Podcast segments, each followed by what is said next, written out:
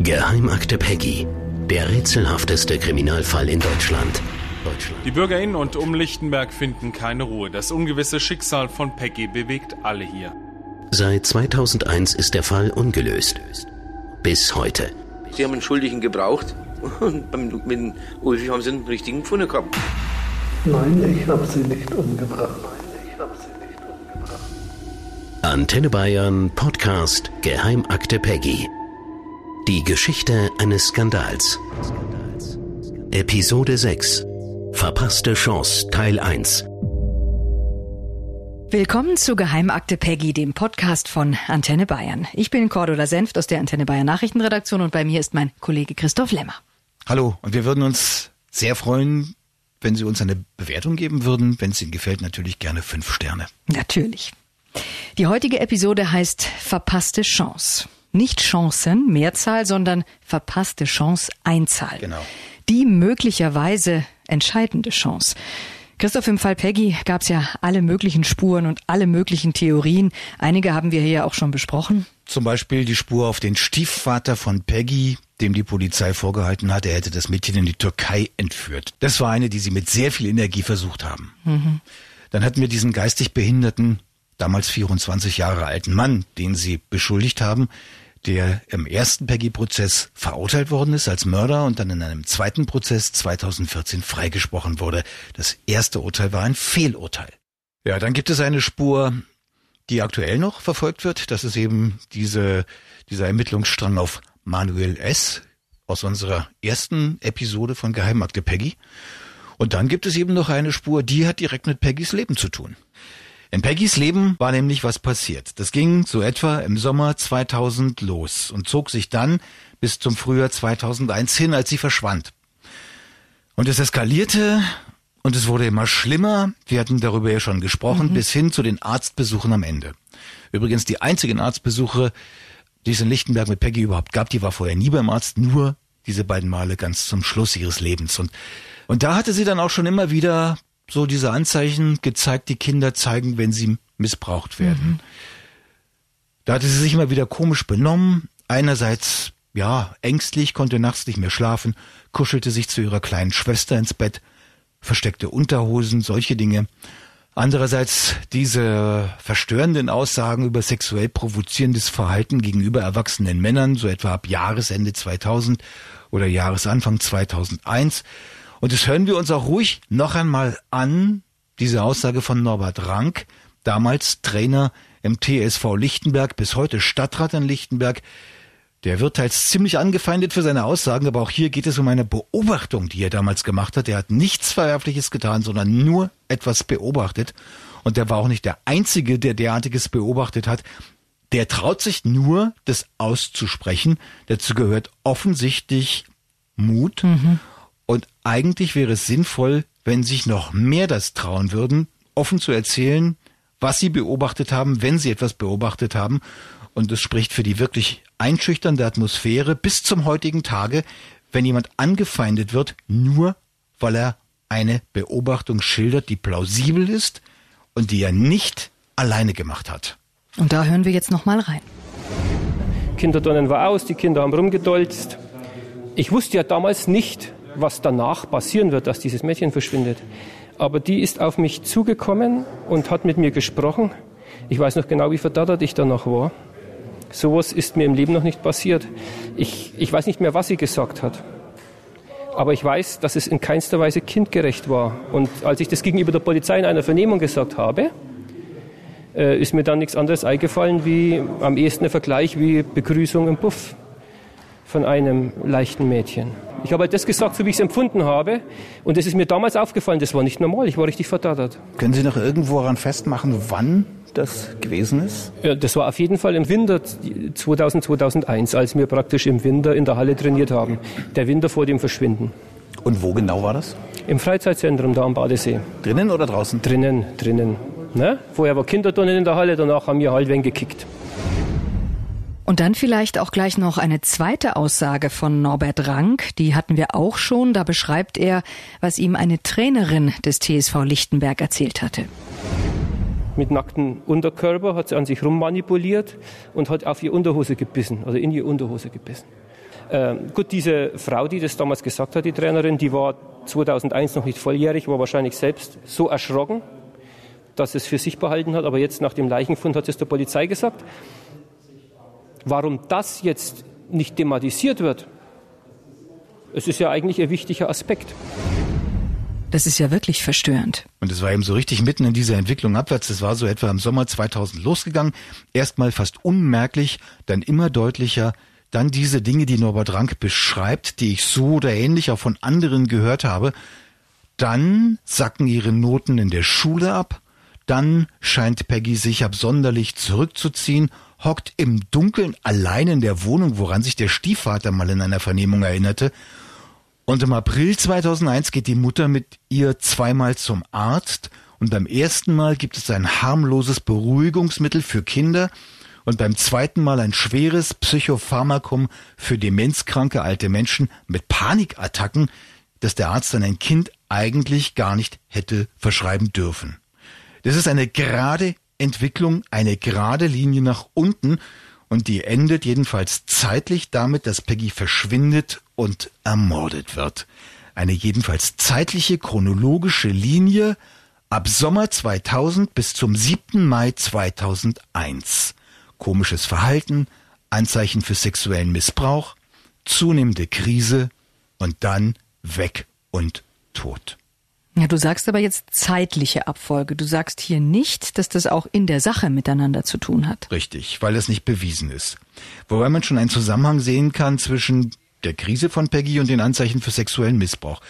Das ist sogar ziemlich einfach, weil ihre Verhaltensweisen einfach typisch waren für missbrauchte Kinder. Ob sie wirklich missbraucht wurde, ist freilich nie eindeutig geklärt worden und das sehe ich als Teil der Mängel bei den Ermittlungen.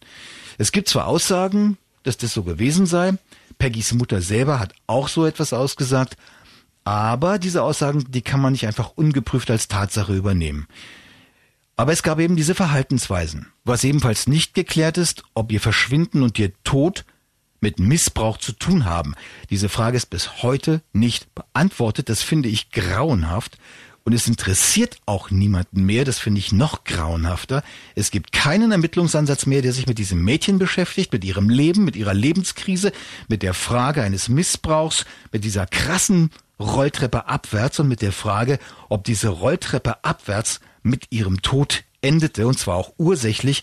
Daran wird nicht mehr ermittelt, Ermittlungen eingestellt, die Fantasie der Ermittler ist ausgeschöpft, es fällt ihnen dazu nichts mehr ein, also Schluss. Gab es denn einen Ansatzpunkt, der zu dieser Lebensgeschichte aus den letzten Monaten von Peggy gepasst hätte? Ja, den gab es sehr wohl und genau darum finde ich das eben auch so kritikwürdig. Ein eindeutig und belegt pädophiler junger Mann. Zum ersten Mal im Sommer 2000 in Lichtenberg. Auch wenn er in seiner eigenen ersten Vernehmung etwas ganz anderes behauptet hat, was aber nicht der Wahrheit entsprach. Zeitlich etwa der Punkt, an dem es mit Peggys Verhalten schwierig wird. In den folgenden Monaten war der immer wieder in Lichtenberg, trug um seinen Hals eine Kette mit einem Medaillon, darin ein Foto von Peggy und hatte in seinem Zimmer so etwas wie einen Schrein mit Peggy Sachen. Und das klingt nicht nur schräg, sondern das klingt unheimlich. Ja, und was ist daraus geworden? Nichts. Die Polizei hat diese Spur am Anfang zwar gesehen, sie hat am Anfang auch daran ermittelt, das ging sogar ziemlich rasant voran, aber dann eines Tages hatte sie einfach ohne jedes Ergebnis fallen lassen. Die Polizei hat diese Spur begraben, als sie ein falsches Geständnis von diesem geistig behinderten Mann aus Lichtenberg hatte. Da hat sie die Ermittlungen gegen diesen Pädophilen auf einen Schlag einfach fallen lassen, ohne dass sie beendet gewesen wären. Dann wurde der Falsche wegen Mordes an Peggy verurteilt und jahrelang ist dann gar nichts mehr passiert und dann bin ich auf die Spur dieses Mannes gestoßen bei einfach zu den Recherchen zu dieser Geschichte zum Fall Peggy und habe mir auch diese Spur genauer angeschaut und neue Details dazu heranrecherchiert. Und das habe ich dann für dieses Buch zum Fall Peggy aufgeschrieben. Das Buch habe ich zusammen mit Ina Jung geschrieben. Dieses Kapitel freilich ist von mir allein. Und als das Buch veröffentlicht wurde und jeder das kaufen konnte, da erst ist die Polizei wieder aufgewacht. Dabei hatte ich dem Polizeipräsidium Oberfranken vor dem Erscheinen des Buches das betreffende Kapitel geschickt, mit Klarnamen und unverfremdet. Ich hatte der Polizei dazu geschrieben, dass dieses Kapitel demnächst öffentlich in einem Buch zu lesen sein werde. und dass ich das denen vorab schicke, damit sie gegebenenfalls noch einmal an diese Spur rangehen können, bevor das über das Buch zum Thema wird. Das hat die Polizei offensichtlich nicht interessiert. Es gab keine Reaktion darauf. Erst als das Buch dann draußen war, da haben sie dann plötzlich mhm. wieder neu ermittelt und zwar exakt diese Spur. Das war aber eben erst im Jahr 2013. Da war Peggy schon zwölf Jahre verschwunden. Da hatten sie die besten Chancen wohl verspielt gehabt. Und außerdem war diese Ermittlung auch deshalb schräg, weil der Fall zu dieser Zeit offiziell als gelöst galt. Das war nämlich noch vor dem Wiederaufnahmeverfahren für den falsch Verurteilten aus Lichtenberg. Der ist erst 2014 freigesprochen worden und trotzdem hat die Polizei schon ein Jahr vorher selber nicht mehr daran geglaubt, dass der Richtige verurteilt worden war. Das sagen übrigens Polizisten ausweislich der Vernehmungsprotokolle auch ganz offen. Dass sie also das Urteil des ersten Peggy-Prozesses als falsch ansehen. Und in diesen Vernehmungen geht es auch immer wieder um das Lämmerbuch. Kein Schmarrn, da steht wirklich wörtlich etliche Male in Vernehmungsprotokollen mhm. drin, das Lämmerbuch. Mhm. Also genau dein Buch. Dieses, ja, ja, und genau dieses Ermittlungsverfahren in einem Fall, der offiziell als abgeschlossen galt, richtete sich gegen einen Mann, den nennen wir jetzt Thorsten Engelhardt. Das ist aber nicht der echte Name. Nein, der ist geändert, wie auch alle anderen Namen, die zu diesem Komplex dazugehören. Ist der denn jetzt eigentlich abgeschlossen, dieser Thorsten Engelhardt-Komplex? Ist er. Die Staatsanwaltschaft hat dazu jetzt mitgeteilt, dass alle Ansätze ausgeschöpft seien, dass der Beschuldigte und seine Familie jede Schuld, also Thorsten Engelhardt und seine Familie, jede Schuld bestreiten und dass die Ermittlungen gegen ihn und die Angehörigen darum eingestellt werden mussten, wobei ich nochmal sage, nachdem Polizei und Staatsanwaltschaft diese Spur grundlos vernachlässigt haben, jetzt ist die Spur erledigt, jedenfalls vorerst, sage ich mal, und natürlich gilt der Mann Thorsten Engelhardt, der ist als unschuldig anzusehen, jedenfalls im Fall Peggy. In anderen Fällen ist er verurteilt. Im Fall Peggy gilt er offiziell nicht mehr als verdächtig und darum verfremden wir die Darstellung dieser Spur. Wir verändern sämtliche Namen, wir halten einige Ortschaften und Beziehungen bewusst unscharf, aber wir erzählen diese Geschichte, weil sie nämlich nahtlos in Peggys Leidensgeschichte passt und Peggys Leidensgeschichte bis zu einem gewissen Grad auch erklärt und weil sie offenbart, wie willkürlich die Polizei im Fall Peggy ermittelt hat, wie sie eine möglicherweise erfolgversprechende Spur nicht ernst genommen hat und damit die Ermittlungen so nachhaltig beschädigt hat, dass der Fall bis heute nicht geklärt werden konnte und vielleicht niemals geklärt werden wird. Ganz egal, was damals am Ende rausgekommen wäre, diese Spur hätte von Anfang an mit ganzer Kraft ausermittelt werden müssen. Aber welchen Stellenwert hatte die denn dann für die Sonderkommission im Fall Peggy? Also im Übergabebericht der Soko Peggy 1 wird sie gar nicht erwähnt. Die haben zwar zwei Ermittler drauf angesetzt, aber intern hat die damals keine Rolle gespielt. Und im Abschlussbericht der Soko Peggy 2, da ist sie drin, aber da war sie schon zu den Akten gelegt, weil die zweite Soko sich ja dann auf den geistig Behinderten festlegte, der dann verurteilt aber 2014 eben doch freigesprochen wurde. Und bis dahin verging dann dermaßen viel Zeit, dass ein wesentlicher Teil dieser Akten vernichtet werden musste, aus datenschutzrechtlichen Gründen. Mit anderen Worten, die haben es am Anfang schleifen lassen und das hatte Konsequenzen und das rächt sich bis heute. Aber jetzt klär uns doch mal auf, welchen Grund siehst du denn dafür, dass die Polizei ausgerechnet diese Spur hätte in den Mittelpunkt stellen sollen? Mhm. In 93 Prozent aller Missbrauchsfälle kennen sich Täter und Opfer. In zwei Dritteln aller Fälle gehören die Täter zum näheren Umfeld, also Familie, Freunde, Nachbarn dergleichen. Das sind Zahlen aus Studien, die auch die Bundesregierung so ausgewertet hat und die plus minus nach wie vor gelten und über die sich alle einig sind. Ermittler, Betreuungsstellen, Helfer, alle. Und sehr häufig wird Missbrauch entweder nicht bemerkt oder verleugnet und verheimlicht, weil Missbrauch das ganze System der Familie oder Freundschaftsbande oder Nachbarschaft zerstören kann. Und auch das ist eine gängige und unstrittige Erkenntnis. Also wie also Peggy verschwunden war, da hätte die Polizei Missbrauch annehmen müssen und das hat sie ja auch getan. Aber sie hat dann eben ausgerechnet die wahrscheinlichste Tätervariante nicht oder jedenfalls nicht richtig untersucht. Das nächste Umfeld. Familie, Freunde, Nachbarn die häufigste aller Varianten bei aufgeklärtem Kindesmissbrauch. Ja, aber Sie haben doch zum Beispiel gegen den Stiefvater ermittelt. Der gehört doch genau in dieses Raster. Okay, das stimmt. Das Anatolienabenteuer, unsere dritte Episode von Geheimakte Peggy. Aber diese Spur, die endete ja nicht einfach so im Leeren, sondern die wurde widerlegt. Und dass Ahmed Yilmaz, also der Lebensgefährte von Peggys Mutter, das Mädchen je missbraucht haben soll, darauf gibt es eben gerade keine Hinweise. Bei den Nachbarn hat sich Peggy ja auch viel aufgehalten. Das wissen wir aus der zweiten Episode von Geheimakte Peggy. Genau so ist es. Und schon darum ist es unverständlich, dass sich die Polizei diese Spur nicht genauer angeschaut hat. Es gab da zwar ein paar Sachen, Sie haben zum Beispiel festgestellt, dass, dass auf einem Computer am 7. Mai 2001 massenhaft Dateien gelöscht wurden. Dann tauchte eine Festplatte mit Kinderpornos auf. Und unter diesen Dateien war auch ein Foto von Peggy. Aber wirklich ermittelt hat die Polizei nur mit kleinem Einsatz und auch erst, als es einen konkreten Anlass gab. Und welchen? Wegen eines kleinen Zettels, auf dem jemand von Hand einen Namen und eine Adresse geschrieben hat. Das war der Ausgangspunkt und dem sind sie dann ein Weilchen nachgegangen. Und da sind sie auch erstmal gut vorangekommen. Und dann, wie gesagt, war einfach grundlos Schluss mit dieser Spur. Das heißt, der Fall Peggy hätte ganz anders ausgehen können. Komplett anders. Und übrigens nicht nur was die direkte Aufklärung betrifft, sondern auch für die Stadt Lichtenberg, denn die Leute, um die es bei dieser Spur geht, das sind keine Lichtenberger. Sie haben da nur vorübergehend gewohnt. Keiner von ihnen hatte Freunde unter den Lichtenbergern, nur Peggy, die war im Ort bekannt und auch beliebt. Ihre Mutter und erst recht die Familie Kaiser, die wohnten da nur, die hatten keinerlei Bindung in den Ort, die sind auch schon lange alle wieder weg aus Lichtenberg. Deren familiäre Verhältnisse haben sich inzwischen teils grundlegend geändert mit neuen Bindungen, mit neuen Partnerschaften und sie gelten als unschuldig. Es gibt keine Ermittlungen mehr gegen sie und dass die Ermittlungen ohne klares Resultat beendet wurden, belastet sie juristisch nicht. Wären die Ermittlungen aber sauber geführt worden, sie wären vielleicht entlastet worden. Man hätte dann gewissermaßen nicht nur eine Unschuldsvermutung, sondern eine Unschuldsgewissheit. Aber die Behörden haben diese Spur viel zu spät angefangen und am Ende keinen Ansatz mehr gehabt. Und genau darin liegt der Skandal. Ja, dann halten wir doch noch mal fest. Es gab da eine Spur, die sich angeboten hätte, und zwar aus statistischen Gründen. Sollte Peggy missbraucht worden sein, dann hätte man prüfen müssen, ob das aus dem nächsten Umfeld geschah. Damit hätte sich auch ein Ansatz für ein Mordmotiv ergeben können. Es hätte auch dazu führen können, dass das Umfeld, die Nachbarn, Freunde der Mutter entlastet worden wäre. So aber bleibt dieser Ermittlungsansatz möglicherweise für immer offen, weil die Polizei ihn nicht ernst genug nahm. Und jetzt gehen wir den mal im Detail durch.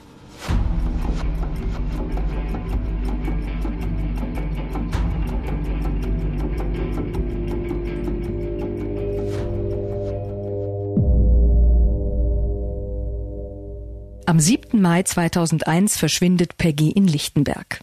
Die Polizei durchsucht den Ort und die Umgebung ohne Ergebnis.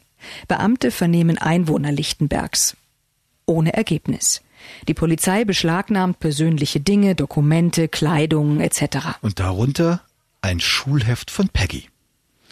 Wir arbeiten hier jetzt wieder mit nachgestellten Hörspielszenen. Die Abläufe und Dialoge entstammen Christophs Recherchen und dem uns vorliegenden Aktenmaterial.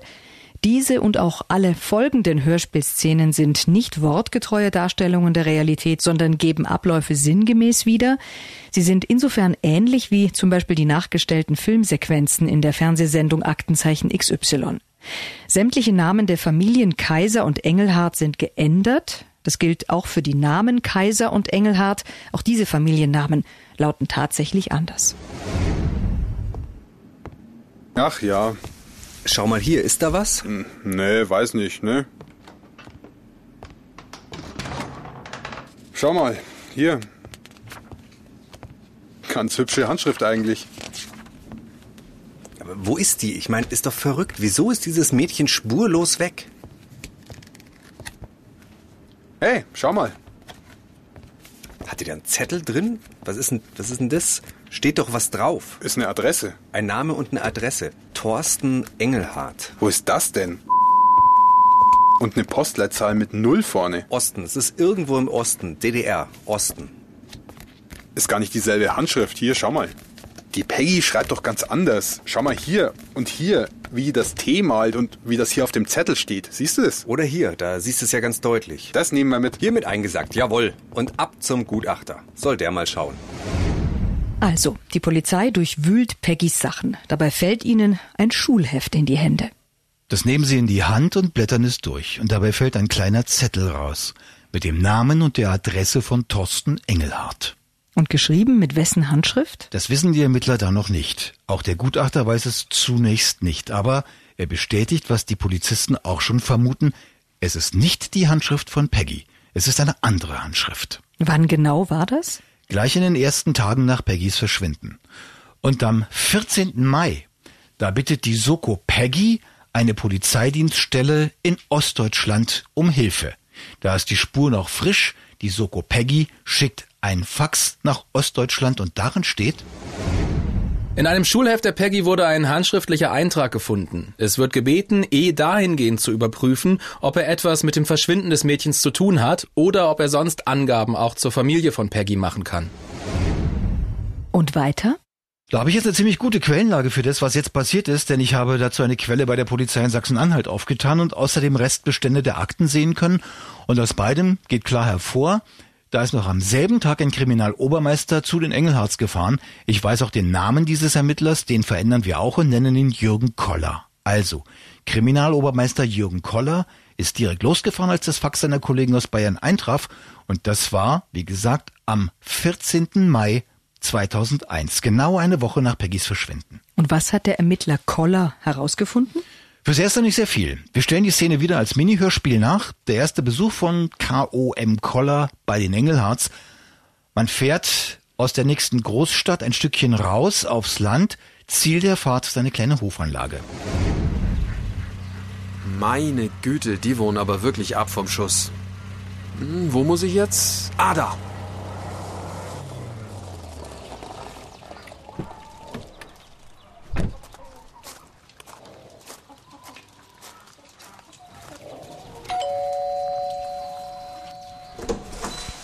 Ja? Guten Tag, Kriminalobermeister Koller. Haben Sie äh, einen Moment Zeit? Was gibt's? Haben Sie vom Fall Peggy gehört? Dieses äh, Mädchen in Bayern, das verschwunden ist? Ja, was ist damit? Ich würde gerne mit Thorsten Engelhardt sprechen. Äh, ist das Ihr Sohn oder Ihr Enkel? Mein Enkel, aber den haben wir adoptiert. Also Enkel und Adoptivsohn. Wohnt er bei Ihnen? Ja, der wohnt hier. Kann ich den mal sprechen? Nein, gerade nicht. Der ist nicht da. Darf ich mich mal auf Ihrem Hof ein bisschen umsehen? Was suchen Sie denn? Glauben Sie, der hat die Peggy hier versteckt? Hat er? Schauen Sie sich gerne um. Soll ich Sie hier herumführen? Klar, gerne. Und dann hat der Ermittler Koller den Hof besichtigt. Genau. Das ist eine Scheune dabei, ein Hundezwinger. Da stehen Reste von Trabis drauf herum und noch ein abgemeldetes Auto steht auf dem Hof herum. Alles ziemlich abgerissen, ein bisschen verwahrlost. Woher weißt du das so genau? Weil ich da gewesen bin. Er hat mir den Hof selber dann später auch gezeigt. Da war ich zusammen mit der Ina Jung. Er und seine Frau haben dann auch mit uns gesprochen. Bleiben wir bei den Ermittlungen im Mai 2001 nach Peggys Verschwinden. Genau. K.O.M. Koller schrieb fürs Protokoll. Das Grundstück wurde mit Genehmigung der Familie in Augenschein genommen. Anhaltspunkte für den Aufenthaltsort der Peggy wurden nicht bekannt. 14 Tage nach dem ersten Besuch von K.O.M. Koller fahren zwei Ermittler der Soko Peggy nach Ostdeutschland. Den einen der beiden nennen wir Robert Holzer, seine Kollegin Julie Zweig. Es handelt sich dabei um veränderte Namen und ich verwende hier dieselben Alias-Namen, wie sie auch im Buch Der Fall Peggy verwendet werden. Die Polizisten haben eine Kopie des Zettels dabei, den ihre Kollegen in Peggys Schulheft gefunden haben. Sie wissen inzwischen auch, wessen Handschrift darauf zu erkennen ist, die von Thorsten Engelhardt. K.O.M. Koller ist wieder mit dabei. Er kennt ja vom letzten Mal den Weg. Es ist Nachmittag um 16.30 Uhr und Peggy ist an diesem Tag seit drei Wochen verschwunden.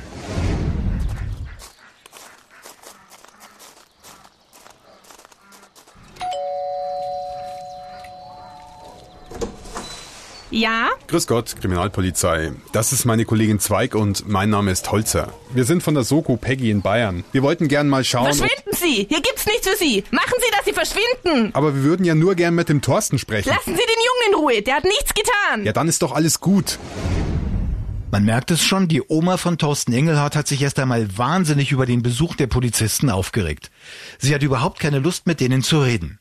Sie will sie auch nicht zu ihrem Enkel lassen. Das hat die Kripo-Leute ganz schön Überzeugungsarbeit gekostet. Dann wird sie doch kooperativer. Die Polizisten schauen sich nochmal auf dem Hof um, dann gehen sie ins Haus. Sie gehen auch in Thorstens Zimmer.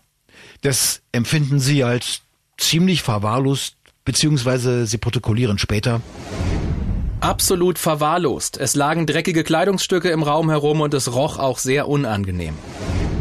Und dieses Mal ist auch Thorsten da.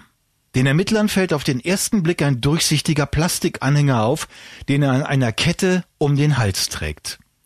Darin ein Bild von Peggy. Ermittler Holzer notiert später, Herr Engelhardt zeigte sich beim Erscheinen der Polizei ziemlich nervös.